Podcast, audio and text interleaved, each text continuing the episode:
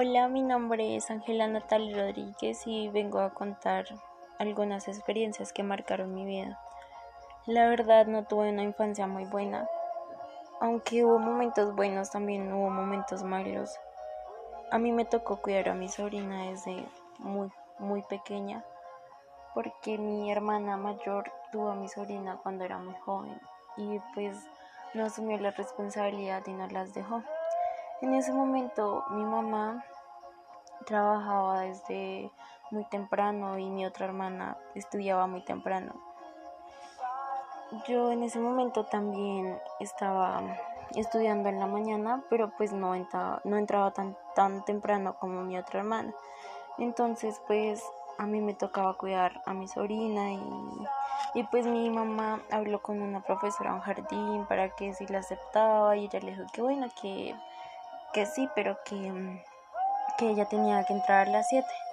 Entonces pues yo trataba de arreglar a mi sobrina, de alistarla para llevarla al jardín y em, en ese momento pues yo llegaba muy tarde al colegio porque entraba a las seis y media y mm, ya era cuando llegaba eran las 7 y pues hay veces que me dejaban entrar a estudiar pero tampoco algunas veces no me dejaban, entonces era un poco difícil a la vez estudiar y cuidar a mi sobrina y pues ese año lo perdí. También como que cuando estuve cuidando a mi sobrina mucho y todo eso, pasé mucho tiempo con ella y como que ella asumió el papel de que yo era la mamá y comenzó a decir mi mamá. Y pues fue un poco raro porque en ese momento yo tan solo tenía 11 años y comportarme y que ella me dijera mamá fue muy muy difícil pero pues fue una experiencia que, que marcó mi vida como que cambió mi forma de, de ser y de pensar. Em, pues a mí me pasaron para la tarde y volví a repetir cuarto grado. Hay veces que no podía ir porque mm, tenía que ayudarle a mi mamá porque pues eh, ella eh, trabajaba con ganado entonces pues yo la ayudaba algunas veces y cuando mis compañeros de clase salían del colegio me miraban que yo estaba con ganado y comenzaban a reírse y a criticarme, a decirme como, uy, no, qué asco.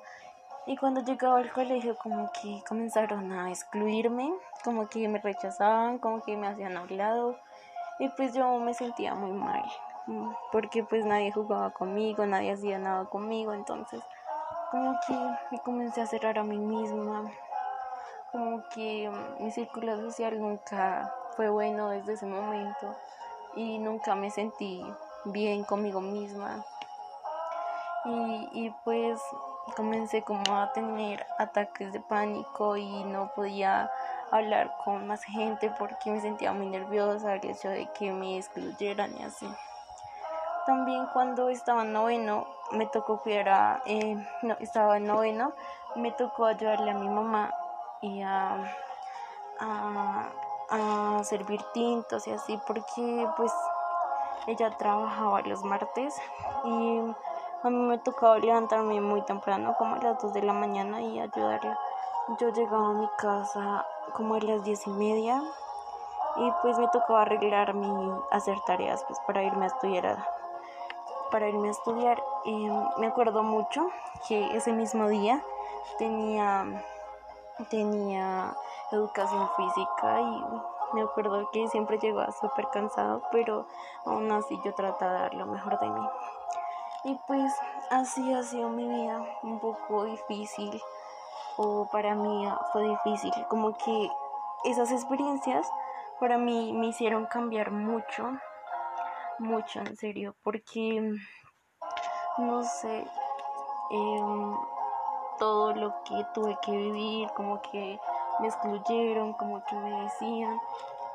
me, me hizo cambiar mi forma de ser. Comencé a cerrarme a mí misma, no pues no comencé a tener autoestima, me comencé a menospreciar y así. Pero pues eh, hubo momentos también buenos donde conseguía una gran amiga, donde eh, ella me apoyó mucho, donde no le importó que yo fuera o que yo tuviera o que mi mamá trabajara en eso y pues me ayudó mucho y pues aún así también tengo ataques de pánico en algunos momentos, me pongo muy nerviosa cuando hablo con demás, con la demás gente, cuando eh, me piden hablar, pero pues trato de controlarme. Y pues sí, esos fueron algunos momentos que cambiaron mi vida.